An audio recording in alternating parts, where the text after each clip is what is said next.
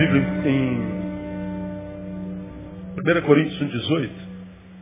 Começamos a, no primeiro domingo de, de, de fevereiro, uma, uma série de palavras e acabamos só na, de, de pregando só no dia 8.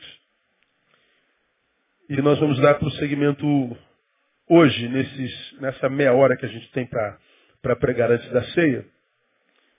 Nós lemos 1 Coríntios capítulo 1, versículo 18. Louvamos ao Senhor. Nessa, nesse exato momento nós temos o tabernáculo superlotado, a toca está lotada e o templo antigo estão lotados. Tem gente saindo pelo ladrão em todos os lugares que tem lugar, todo tem cadeira nessa, nessa igreja. Louvamos ao Senhor. Um abraço para os irmãos aí da, da toca. Deus abençoe vocês. Um abraço para os irmãos do templo. Deus abençoe vocês. Que a unção chegue aí, igualzinho aqui, no nome de Jesus, para a glória de Deus. 1 Coríntios capítulo 1, versículo 18. Quem já abriu, diga amém. Vê se está escrito assim, porque a palavra da cruz é deveras loucura para os que perecem, mas para nós que somos salvos, é o poder de Deus. Porque a palavra da cruz é deveras loucura para os que perecem, mas para nós que somos salvos, é o poder de Deus. Nós introduzimos é, essa série, que a gente vai fazer até o final de março, baseado nesse texto, dizendo que Paulo fala de dois olhares sobre a cruz nesse texto. Paulo fala de duas perspectivas sobre o mesmo tema. Paulo fala da dubiedade de olhar quando se olha para a cruz. Como que se lá estivesse a cruz, alguém estivesse daqui olhando para a cruz e alguém estivesse de lá, de lá olhando para a cruz. E esses dois olhares a respeito do mesmo tema produzem dois diagnósticos completamente antagônicos, completamente diferentes. Nesse texto, Paulo fala exatamente sobre isso, sobre essas duas perspectivas sobre o mesmo tema. E sobretudo, como nós falamos naquele domingo, Paulo está falando da total impossibilidade de chegarmos a uma unanimidade quando o assunto é cruz da total impossibilidade de chegarmos a uma unanimidade quando o assunto é o sagrado. Se o tema em discussão é o sagrado, se o tema em discussão é a cruz, se o tema sob discussão é o evangelho, esqueçam a ideia, o desejo e o sonho de unanimidade. Nunca haverá. É o que Paulo fala. Ele fala de uma área da vida onde nós nunca encontraremos hegemonia. Qual área? A área do sagrado representado na cruz. Paulo fala de um tema sobre o qual a discussão nunca acaba. Desde que existe gente no planeta, tem gente discutindo sobre religião. Desde que tem gente sobre a terra, tem gente na terra brigando com gente por causa da cruz. Desde que tem gente junta, se junta, discute sobre o sagrado, tal discussão gera litígios, gera dor, gera rupturas. Paulo está falando sobre um tema sobre o qual sempre haverá guerra. Qual a razão do litígio? Qual a razão da discussão? Qual a razão da guerra? A cruz, o sagrado. E a respeito da cruz, diz o texto, há duas ideias primordiais. Um olha para a cruz e diz, a mensagem que tiramos dela é loucura. O outro olha para a mesma cruz e ouve a mesma mensagem e diz, isso é poder de Deus. Poder de Deus ou loucura? O que é a cruz? Poder de Deus ou loucura? O que é o Evangelho? Poder de Deus ou loucura? O que é o transcendental? O que é o sagrado, afinal de contas? Paulo fala dessas duas perspectivas. A primeira ideia, loucura, diz o texto, parte de um tipo de gente que a Bíblia diz está perdida. Poder de Deus parte de um tipo de gente que diz o texto se considera salva. Mesmo tema, duas ideias. E as duas ideias revelam à luz da palavra a condição daquele que as promulga. Um está perdido, outro está salvo. O perdido diz, é loucura. O salvo diz, é poder de Deus. Loucura ou poder de Deus, como nós falamos naquele domingo. O conceito de loucura hoje é extremamente subjetivo, não é? Totalmente subjetivo. Louco quase sempre é aquele que não se se ajusta ao status quo vigente. Louco é aquele que a gente pode chamar de, de transgressor, que não se submete a parâmetros. É aquele que foge à regra, aquele que, que, que, que não se curva aos parâmetros previamente estabelecidos. Esse é o louco, é o desajustado. Aí eu perguntei, mas se a sociedade enlouqueceu? Se a sociedade perdeu o rumo, perdeu o parâmetro, se a gente vive um tempo onde a gente diz, meu Deus, está todo mundo louco, a sociedade está enlouquecida, o mundo está enlouquecido, o ser humano está enlouquecido, meu Deus, que loucura é essa que está acontecendo com a sociedade? Bom, se a sociedade enlouqueceu, enquanto sociedade, e aparece um sujeito nessa sociedade que não se adequa, essa loucura social pode se chamar esse sujeito de louco? O louco é o inadequado. Mas e se a sociedade toda enlouqueceu? Quem não se adequou à loucura social pode ser chamado de louco? Talvez só pela sociedade enlouquecida. Passa a ser como a cruz um ponto de vista. Um ponto de vista. Loucura é relativo. Já o poder de Deus seria o quê? É sobre isso que nós vamos falar nesses domingos. Quem é o salvo do texto? Quando Paulo diz, para os que perecem a cruz é loucura, mas para nós que somos salvos é o poder de Deus. Quem são esses salvos? É, para mim aqui é que começa o grande equívoco, equívoco na igreja contemporânea. Equívoco não sobre a cruz, porque ela é o que é, independente da ideia que fazemos dela, mas é, o equívoco é nós, os crentes, acharmos que somos salvos só porque olhamos para a cruz e não achamos loucura. Porque perdido, pastor, é quem olha para a cruz e diz, é loucura. Eu não acho loucura. E logo, então, eu sou salvo? Será? Não achar a cruz loucura é sinônimo de considerá-la poder de Deus? Não achar que a mensagem da cruz é balela, conversa fiada, é achar que ela é poder de Deus para a salvação daquele que crê? Foi o que nós falamos na introdução dessa palavra. É, eu não creio nisso, eu acho que há muita gente que não acha a cruz loucura. E acha que é salvo por isso e, e, na verdade, ele está completamente enganado. Porque, afinal, o que significa dizer que o Evangelho é o poder de Deus? O que significa dizer que eu sou salvo? O que significa dizer que eu não concordo eh, que o Evangelho seja loucura, mas, sobretudo, que ela seja poder de Deus? O que é dizer que o Evangelho é poder de Deus. Nós aprendemos na semana passada, significa dizer que nós entendemos o nosso chamado. Nós lemos 1 Coríntios capítulo 1, versículo 1, Paulo diz assim, veja aí o primeiro, primeiro versículozinho. Saiu daqui, 1 Coríntios capítulo 1, versículo 1. Paulo diz, Paulo chamado para ser apóstolo de Jesus Cristo pela vontade de Deus, irmão Sóstenes, e a igreja de Deus que está em Corinto, santificados em Cristo Jesus, chamados para serem santos.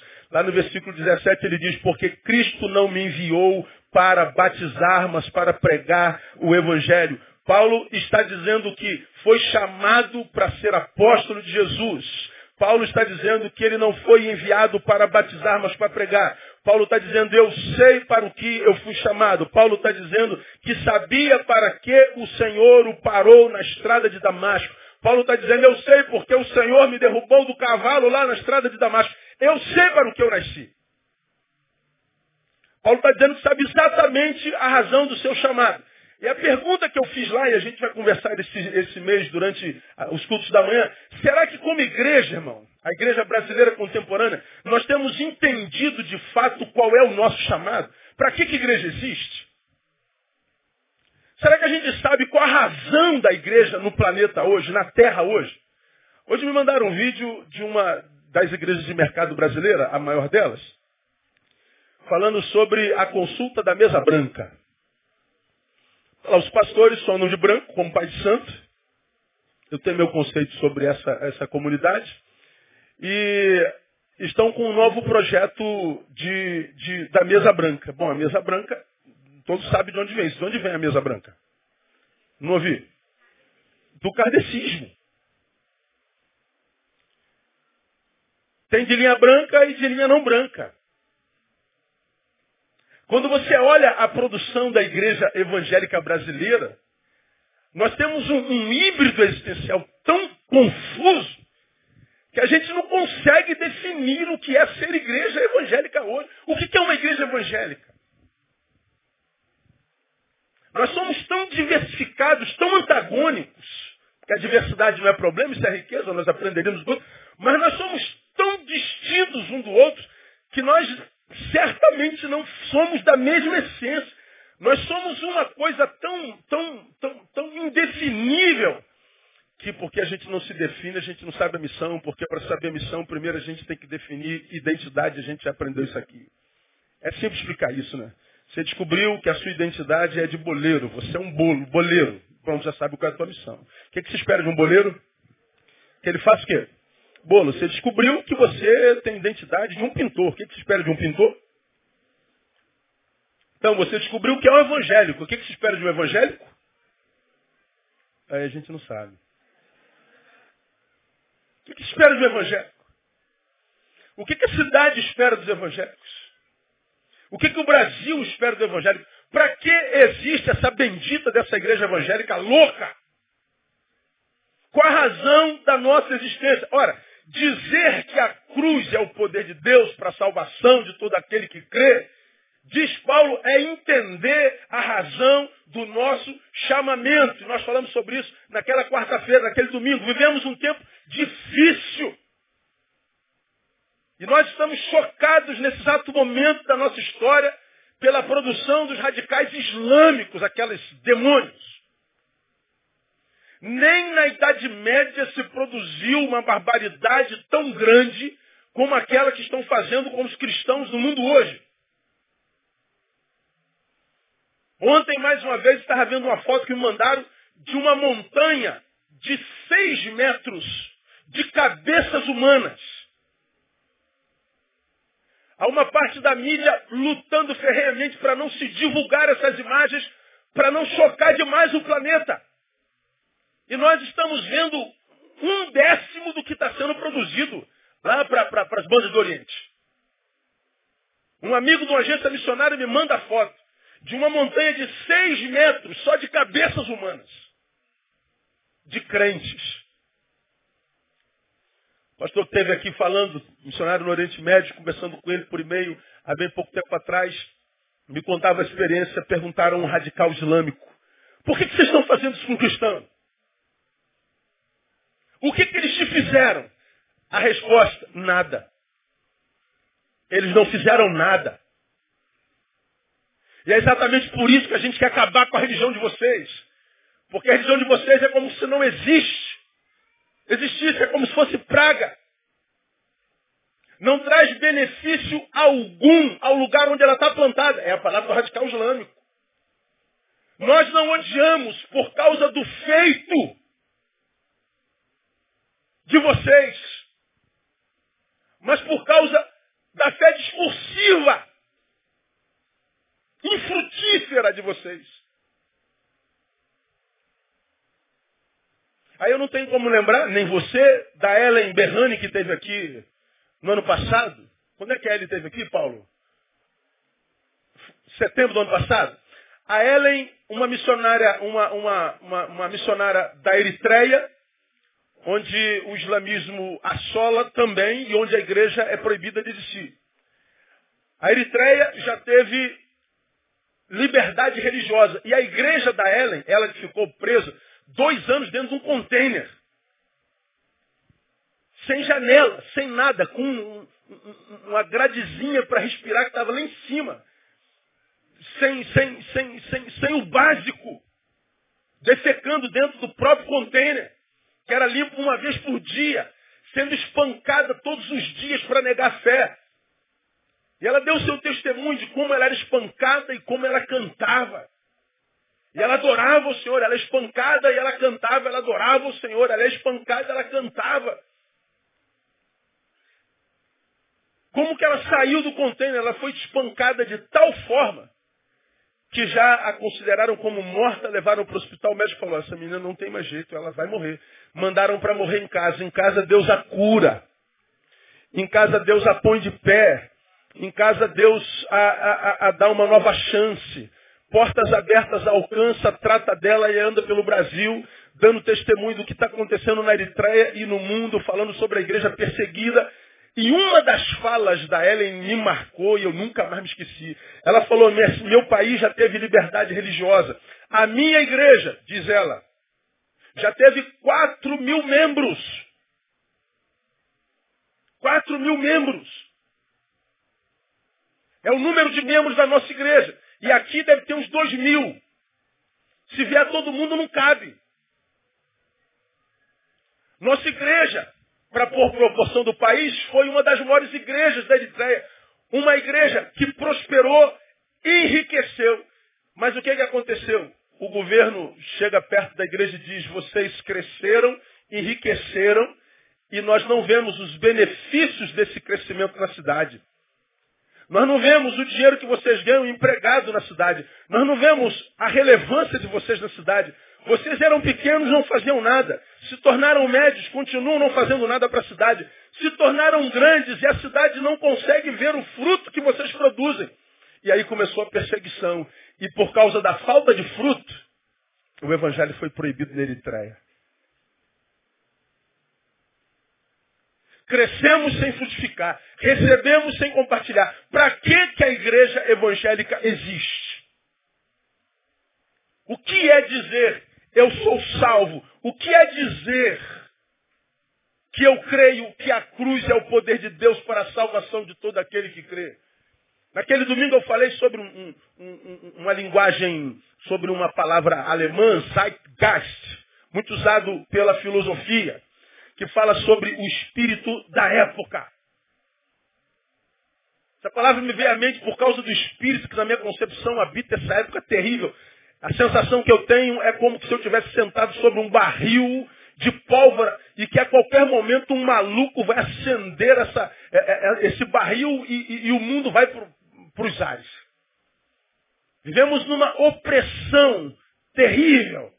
E aí fiz citação para aliviar a barra, porque aquela palavra foi muito dura, de Adélia Prado, que é uma das, das minhas autoras prediletas. Adélia Prado, ela disse, às vezes Deus me tira a poesia. Olho pedra e vejo uma pedra. Não sei se todo mundo entende a Adélia Prada quando ela fala, às vezes Deus me tira a poesia eu olho pedra e vejo pedra. Aí eu mostrei naquele domingo algumas imagens. Eu mostrei o Pensador de Rodin. Mostrei Davi de Miguel Ângelo. Mostrei, mostrei algumas obras de artes. E perguntei, você sabe o que você está vendo? Essa imagem, isso é uma pedra. A imagem de Davi, né? Só que uma pedra com poesia. Mostrei Rodin, é uma pedra, pedra com poesia. Mostrei outras esculturas de pedra de mármore. É uma pedra, só que com poesia. Com poesia, o artista olha para a pedra e vê um Davi. Com poesia, a gente olha para o mundo perdido e vê uma obra de arte. Com poesia, a gente olha para o ser humano e não vê o monstro que está dentro dos nossos olhos. A gente vê a beleza de ser que pode ser gerado nele pelo Evangelho. Com poesia, a gente olha para uma folha branca constrói livros maravilhosos. Com poesia, a gente olha a palavra e tira a palavra de Deus que gera vida. Com poesia, A gente tira do lixo riqueza, com poesia. Por pior que seja o caos no qual nós estejamos inseridos, nós podemos transformar isso num lugar que vale a pena. O que está acontecendo com a igreja evangélica no Brasil? Eu falei naquele domingo, nós estamos perdendo a poesia. A gente olha para a pedra e vê pedra. Acho que a humanidade está perdendo a poesia. A gente está perdendo o entusiasmo. entusiasmo é enteos em Deus. Estar entusiasmado é estar em Deus, é estar cheio de Deus. E aí nós nos propusemos a falar sobre qual é o nosso chamado, para que, que nós fomos chamados. Qual é o chamado da igreja, para que, que nós fomos chamados. E nessa, nessa manhã, nesses próximos 15 minutos, me deixe compartilhar com os irmãos, na minha concepção, a partir de Paulo, qual é o chamado da igreja para esse tempo presente. Para que, que nós existimos? Para reunião? Para que, que nós existimos? Para controlar saia? Para que, que nós existimos? Para cantar uma musiquinha para Deus? Para que, que nós existimos? Para que a gente tenha um lugar onde a gente se sinta bem? Para que, que nós existimos? Qual é o chamado da igreja de Deus para esse tempo terrível que a gente vive? Bom, Paulo me ensina que nós fomos chamados para santidade. Vamos falar de santidade hoje bem rapidinho. 1 Coríntios capítulo 1, versículo 2. Olha o que Paulo está dizendo aí. A igreja de Deus, que está onde? Em Corinto. Aos santificados em Cristo Jesus. Chamado para que? Leiam para mim. Serem santos com todos os que em todo lugar invocam o nome de nosso Senhor Jesus Cristo, Senhor deles e nós. Quantos aqui, neste lugar, invocam o nome de Jesus Cristo?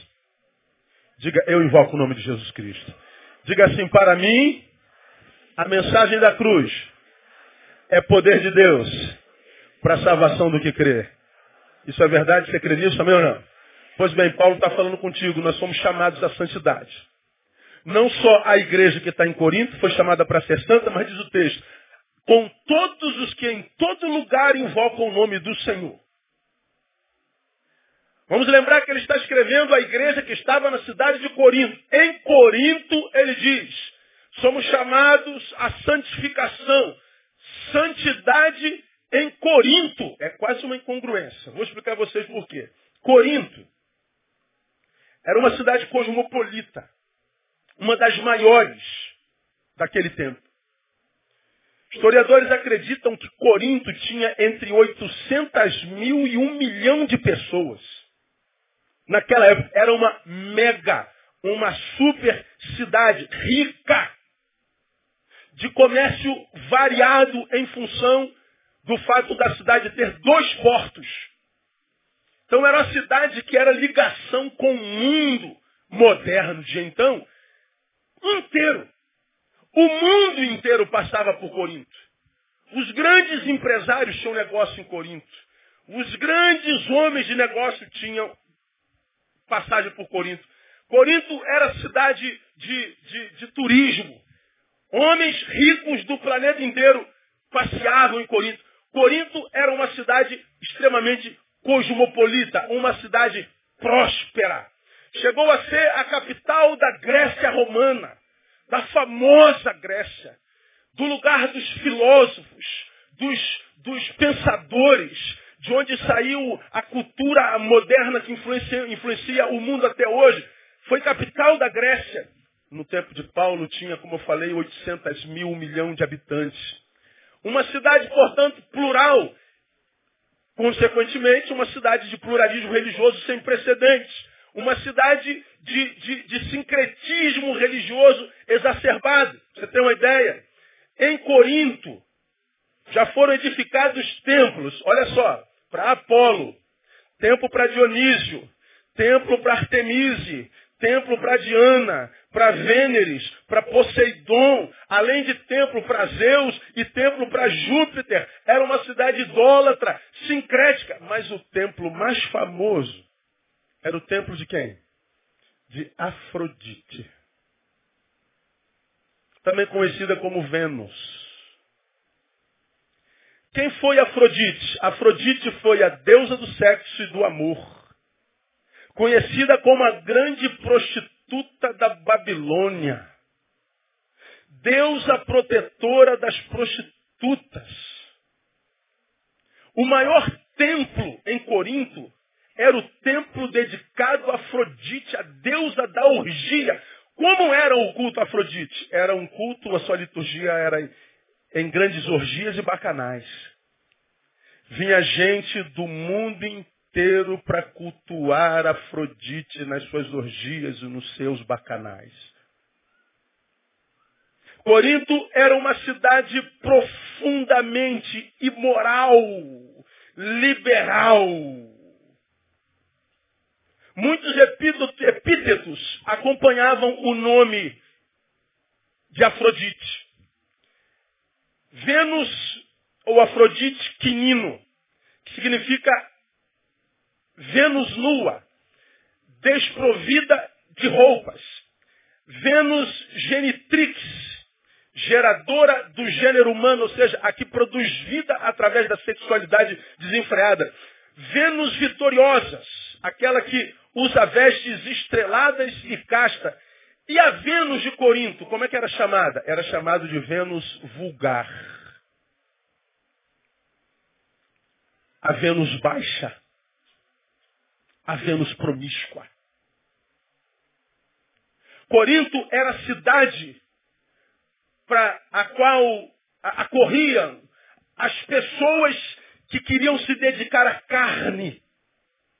Corinto era a cidade da promiscuidade, da prostituição, da imoralidade, da libertinagem.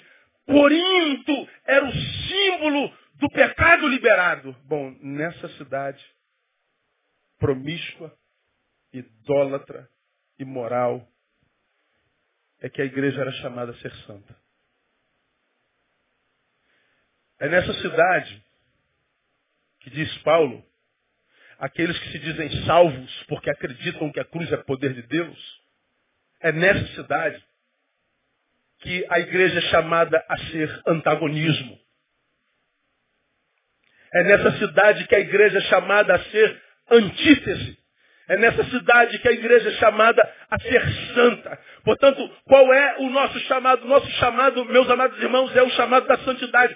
Nós não fomos chamados só para acusar os pecados da sociedade.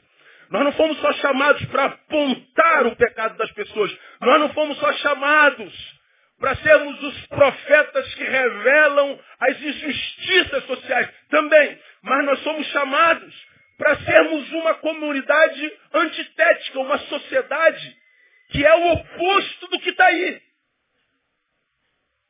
Nós somos chamados a sermos uma, digamos, uma microcidade que vive uma equidade, uma santidade, uma, uma verdade de forma tão contundente que aqueles que estão perdidos nisso olhem para nós e desejem ser como nós.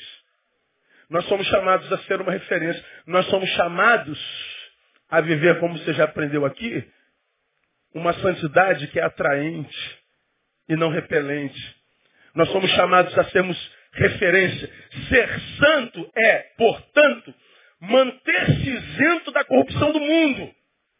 Ser santo é manter-se imune do espírito da época.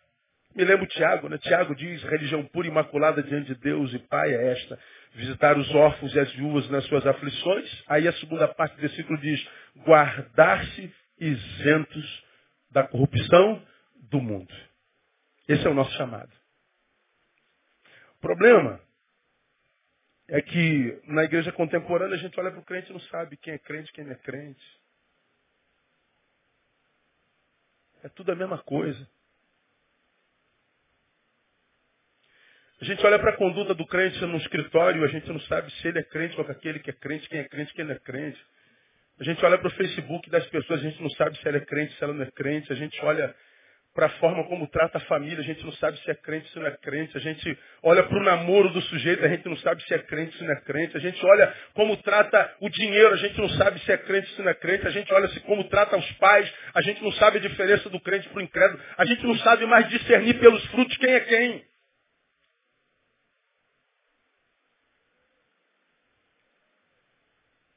Parece que ao invés de influenciarmos o mundo, o mundo influencia a gente. Ao invés de santos contaminarmos o mundo, o mundo imoral nos contamina. Ao invés dos nossos valores adentrarem as entranhas da sociedade, modificando-a para melhor, parece que a imoralidade da sociedade entrando nas entranhas da comunidade cristã a deforma para pior. E aí o discurso da cruz é só discurso. E porque só discurso não muda a cidade.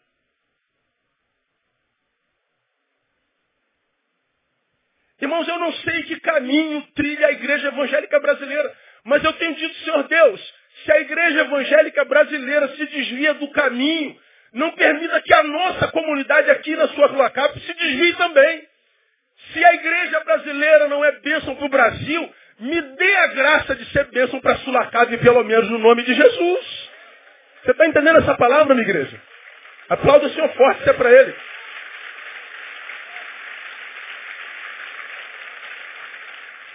Eu tenho dito ao Senhor, eu não sei quanto tempo de vida eu tenho, nem você.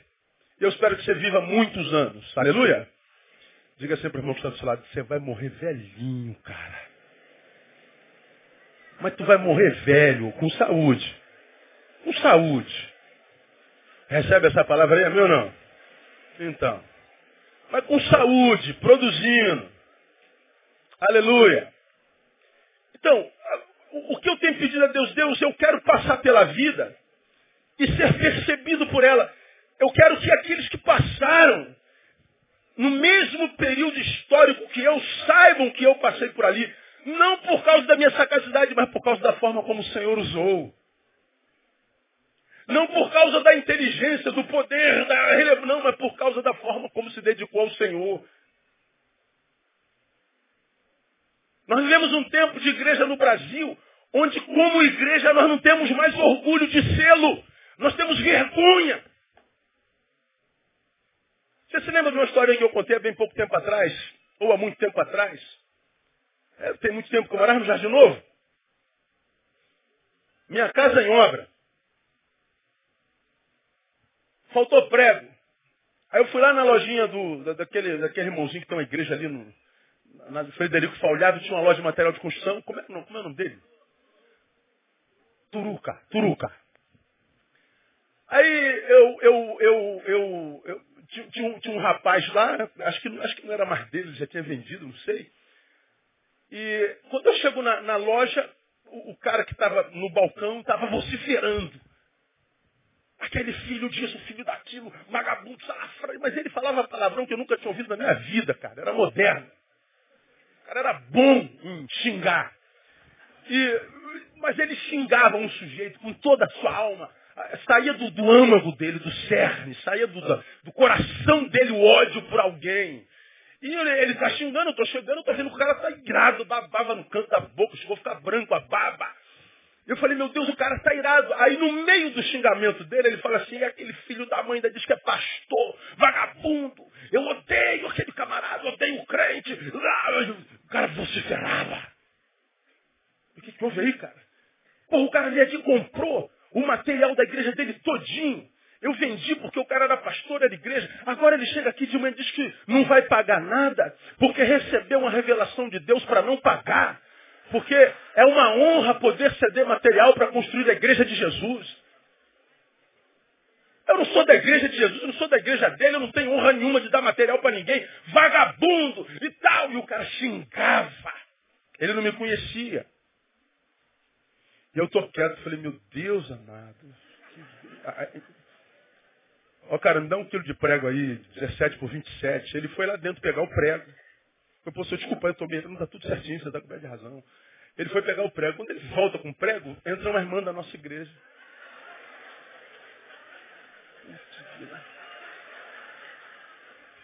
Quando eu vejo a irmã entrando na loja, eu vou para o cantinho do balcão para ver se ela não me conhece.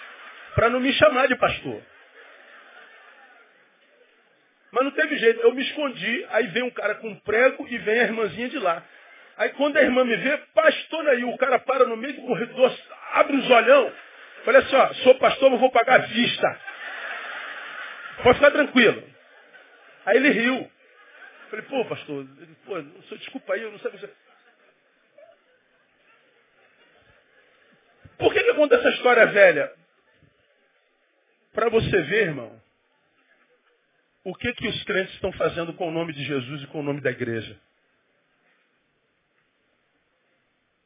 Essa é uma historinha, mas responda para si mesmo com honestidade. Não precisa ser homem de Deus, seja homem. Quando os teus amigos de trabalho olham para você, eles têm orgulho da igreja ou têm razão para sentir vergonha dela? Quando no seu trabalho, na sua faculdade, na sua rua, seja lá onde você vive a tua história, pensam no exemplo de equidade, de honestidade, pensam em você, ou você é mais um daqueles que falam assim, nossa, é outro crente safado.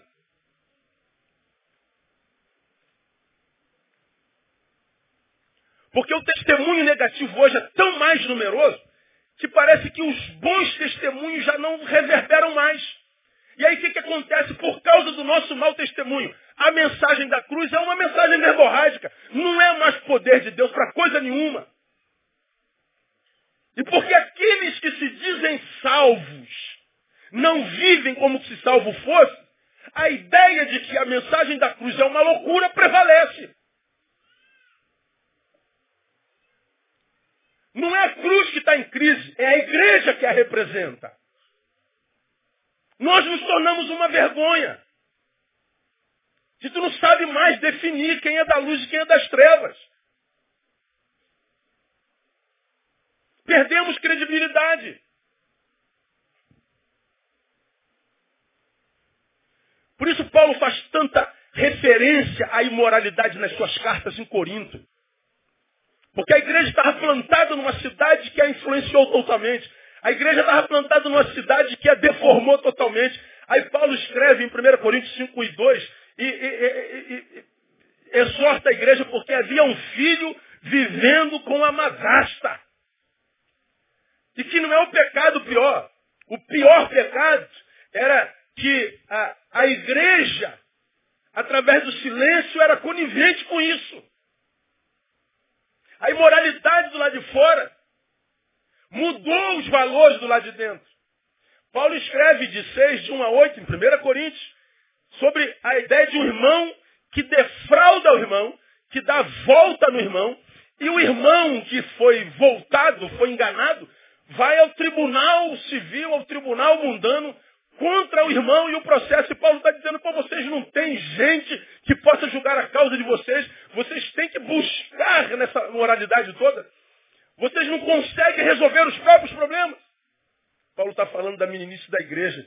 Paulo fala em 6, 9 a 13, sobre os pecados no corpo, devassos, idólatras, adúlteros, efeminados, bêbados, sodomitas, ladrões, avarentos, maldizentes, roubadores. Ele está falando que essa gente todinha estava dentro da igreja. Paulo está dizendo que se vê em Corinto, se vê na igreja.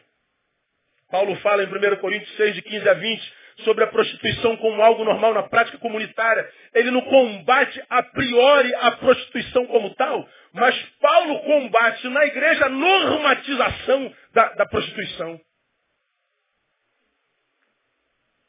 Paulo está falando de uma igreja que foi engolida pelo zeitgeist, pelo espírito da época. Uma igreja relevante. Acho que nós vivemos a mesma coisa hoje. Daí vem a exortação de 2 Coríntios 7.1. Ora, amados, visto que temos tais promessas, purifiquemo-nos de toda a imundícia da carne e do espírito, aperfeiçoando a santidade no temor de Deus. Paulo está dizendo santidade é produto do temor de Deus. Por que, que a igreja brasileira não salva? Perdeu o temor de Deus. Porque se essa igreja fosse uma igreja que temesse a Deus, não faria o que faz com o nome dele, irmão. Camarada que chega no púlpito desse e fala assim, ó, Deus vai te abençoar a proporção do valor da oferta que você dá. Esse cara é um ateu. O cara que diz, nós estamos em 2009. E a palavra profética é, dê uma oferta, de trás para frente, de 900 reais, e você vai ter bênção dobrada. É teu. O cara que vende óleo ungido, o cara que vende tijolo ungido, meia ungida, fronha ungida, é teu. Cara que diz que você só vai ser abençoado porque o pastor Neil subiu o monte, foi uma semana no monte santificando. Irmãos, eu passei uma semana no monte, venham para o culto que vocês vão ser abençoados. Dizendo que vocês vão ser abençoados a partir do meu sacrifício, é teu. Nós vivemos um novo ateísmo no Brasil. E o novo ateísmo é muito pior do que o velho ateísmo. Porque o velho ateísmo é Deus não existe. E o novo ateísmo, Deus existe, mas é inofensivo. Brinquemos com o seu nome. Deus é um idiota. Esse é o novo ateísmo. E nós vivemos a realidade de uma igreja ateia.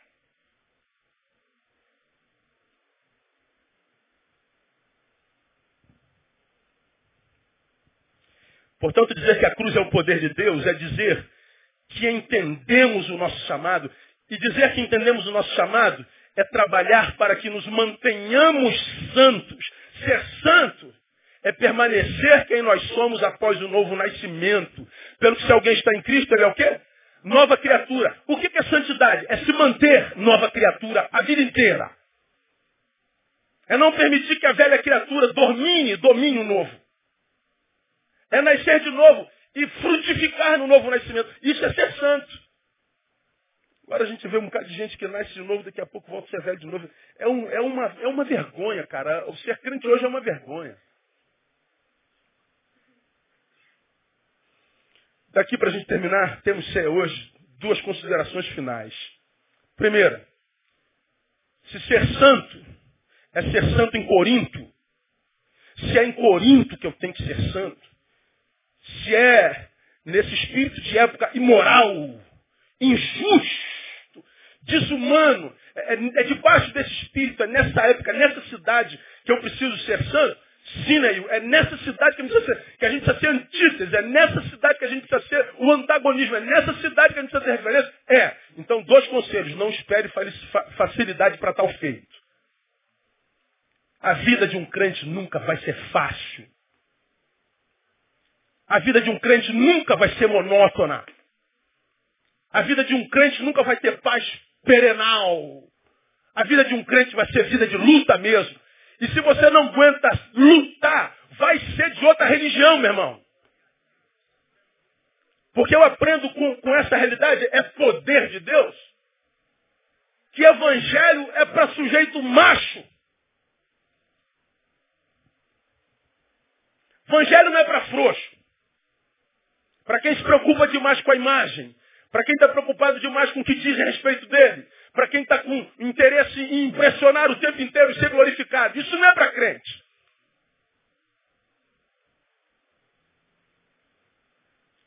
Não espere facilidade. Foi Jesus quem disse, a lei e os profetas vigoraram até João. Desde então é anunciado o evangelho do reino de Deus. E todo homem emprega força para entrar nele ou para manter-se nele.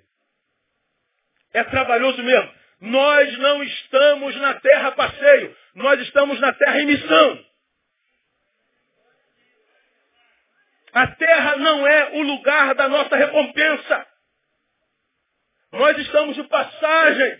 Não percamos a visão do eterno por causa da imoralidade e dos prazeres terrenais.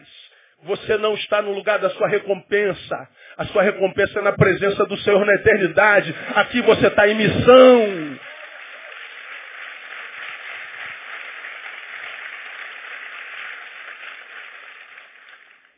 Paulo tinha essa consciência e sabia do que acontecia, por exemplo, com a igreja dos Gálatas. Ele escreve, ó insensatos Gálatas, quem vos fascinou a voz ante cujos olhos foi representado Jesus Cristo como crucificado? Só isso quero saber de vós, foi por obras da lei que recebestes o Espírito ou pelo ouvir com fé? Sois tão insensatos, tendo começado pelo Espírito e pela carne que agora acabais. Paulo está dizendo, vocês estão regredindo, deixando o eterno pelo terreno, deixando de Deus pelo que é seu. Começaram no espírito e terminam na carne. Isso é uma insensatez. Lembrem da sua identidade. Chamados para ser santo. Ser santo no meio de uma sociedade quase que totalmente corrompida dá muito trabalho. Ah, mas dá muito trabalho, irmão. Não considerar isso é ser candidato à desistência. Aí me lembrei de Nietzsche, né, cara? Tem uma palavrinha de Nietzsche num de seus livros, que ele diz uma, uma, uma coisa muito interessante. Ele diz assim, ó, para cada homem existe uma isca que ele não consegue deixar de morder. Para cada homem existe uma isca que ele não consegue deixar de morder. Resumindo Nietzsche, ele está dizendo que todo homem tem seu preço. Quando eu olho para a minha geração, para o meu tempo, e vejo a corrupção endêmica, eu me furto de acusar quem quer que seja, não entre em brigas e discussões necessárias, já me falei isso domingo passado. Mas quando eu sei que a corrupção é endêmica, eu sei que o próximo pode ser eu. Eu sou a próxima vítima. Se eu sei que eu sou o próximo peixinho a ser pescado por Corinto, se eu sou, que eu, sei que eu posso ser o próximo peixinho a cair na isca, qual o meu trabalho? É tentar saber qual a isca que se aparecer na minha frente eu não vou conseguir resistir. Que é para quando aparecer, a gente simplesmente sai correndo. Porque a Bíblia diz que existem momentos na nossa vida que a gente não tem que orar não. Por que clamas a mim, Moisés? Mete o pé e marcha, Moisés. Mete o pé na porta e cai dentro, Moisés. Lembra que eu já preguei sobre isso? Não é hora de oração não, Moisés. Cai dentro. Mas há momentos que ele diz, ó, ficai parados. Postai-vos. Veja o livramento do Senhor. Lá em Lucas ele diz, ficai parados até que vocês sejam revestidos de poder. Lá atrás, no Êxodo, mete o pé e cai dentro. Em Êxodo, em, em, em Lucas, ele diz, fica parados. Mas quando o assunto, por exemplo, é idolatria e prostituição, ele diz, foge. Há momento que ele diz, mete o pé e cai dentro. Há momento que ele diz, para. Há momento que ele diz, vaza. Se eu sei que não vai ser fácil, eu tenho que saber qual é a isca que se usada vai me levar. Eu tenho que saber qual é o meu preço, porque todo mundo tem seu preço. Então, meu irmão, ao invés de ser um verbo orrágico que acusa pecado, tenta discernir qual é a tua fraqueza para que você não seja mais um corintiano no nome de Jesus. Não será fácil. Nós vamos lutar. E lutar muito. E as consequências dessa luta? Duas. Exaustão e evasão. vejo muita gente exausta. E por causa disso, muita gente que se evade. Como eu preguei domingo passado, o problema não está na luta nem no cansaço. O problema é que a gente não cuida dos lugares do nosso descanso. Nós precisamos descansar. Porque a luta é feroz e ininterrupta. Termino. Segundo o conselho, não vai ser fácil, né? Evite a qualquer custo a ociosidade. Diga ociosidade. Fala para quem está do seu lado, não faz isso não, irmão. ociosidade. Oh, oh, meu Deus do céu. Eu poderia aqui falar só sobre o que a vovó diz. Mente vazia. É o quê? Oficina do diabo. Concorda com essa palavra, sim ou não? Esvaziou a mente, vai vir besteira. Está ocupada tua mente alguma coisa grande? Não, então vai brotar cocô daí. Que é isso, pastor? É isso mesmo. Tua mente está envolvida em projetos edificantes? Não. Vai brotar lixo. Tua essência vai subir o elevador e vai jogar estrume na tua cabeça. Mas não é disso que eu quero falar. Por quê que eu devo evitar a qualquer custo a ociosidade? Porque o santo que foi gerado dentro de nós habita um corpo simpatizante de Afrodite. Deus gerou um santo dentro de mim e dentro de você. Mas esse santo habita nesse corpo. Esse corpo tem uma simpatia por Afrodite do capeta. Esse corpo adora perfume, esse corpo adora carinho. Esse corpo tem um, um olho corrompido que me impede de ver a minha irmã só como irmã, que te impede de ver teu irmão só como irmão. Esse corpo, simpatizante de Afrodite, é um corpo que tem um quê de divino, que gosta de ser idolatrado, que gosta de ser adorado. Esse corpo simpatizante de Afrodite é viciado em si mesmo. Falei sobre isso no domingo passado. Por isso, por causa do vício em nós mesmos, que essa sociedade contemporânea produz tanto selfie, você precisa se ver muitas vezes por dia, porque está viciado na própria imagem. E ver-se não é suficiente, precisa ser curtido, adorado. Esse corpo simpatizante de Afrodite é viciado no prazer. Esse corpo simpatizante de Afrodite é viciado no ilícito. Como o proibido nos fascina. É só falar assim, falar assim ó, não mete a mão aí. Pronto, acabou. Acabou, acabou a nossa vida. Não toca no assunto, esse negócio vai ficar ali a vida inteira. Agora você fala assim, ó, não mexe aqui, pronto. Põe uma caixa aqui, esqueça a caixa. Agora você fala assim, ó, não abra essa caixa, acabou, prendeu você pro resto da vida. Você não vai sossegar, cara.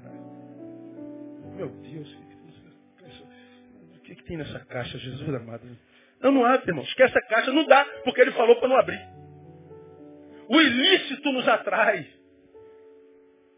Porque esse corpo é simpatizante de Afrodite. A ociosidade anula o potencial do indivíduo. Eu tenho muito potencial em mim. Mas se eu estou ocioso, esse potencial é anulado. Potencial não desenvolvido gera a pior das angústias que um ser pode sentir. Qual é a angústia gerada pelo potencial não desenvolvido? Falta de inspiração para a vida. Me falta inspiração. É você que está aí, ó. Cansado do que faz. E o que faz foi um sonho alguns anos atrás louco em você. E você fez de tudo para fazer o que você está fazendo. E hoje o que faz é uma opressão. Faz a mesma coisa, mas a forma como faz é diferente. Porque antes era sonho. Você estava inspirado. Você estava em entusiasmado. Agora faz para sobreviver. Porque o feito não desenvolve mais potencial, o teu potencial não precisa mais ser provocado, não precisa ser mais instigado, não precisa mais de inspiração. É uma produção mecânica, isso não gera vida, isso gera angústia. Que angústia é falta de inspiração para viver. Aí eu lembro de quem? De Pablo Picasso. Pablo Picasso disse assim, ó, inspiração existe, mas ela tem que encontrar você trabalhando. Não há inspiração no ocioso. Não há inspiração em quem não está produzindo. A vida não sorri para quem não contribui para sua manutenção e para a qualidade dela mesma. Inspiração para a vida só quem venceu a ociosidade. No ócio, descansamos. Mas é no trabalho que nos, nós encontramos inspiração. Nós não podemos ficar de mente vazia, irmão. Você tem que se ocupar no reino de Deus. Você tem que justificar a sua própria vida, você tem que envolver em projetos grandes, você tem que se envolver em alguma coisa na vida. Talvez na igreja não caiba tudo, nossa igreja tem trabalho, eu não conheço igreja nesse país que tenha tantas atividades como a nossa, áreas de trabalho, de serviço, mas ainda assim não cabe todo mundo. Não tem cargo para todo mundo.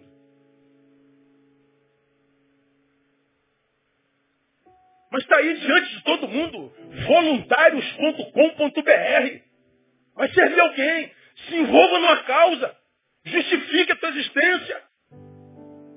Porque se ficar em casa, irmão, vendo Big Brother Brasil,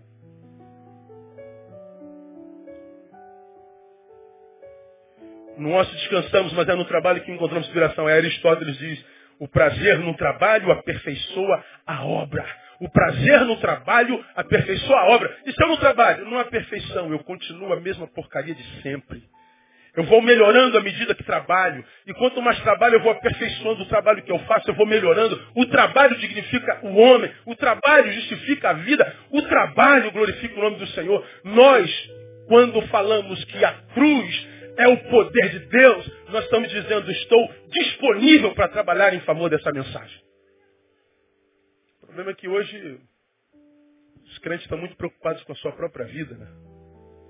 Os crentes estão preocupados em serem felizes, em se sentir bem, em ver os seus desejos realizados.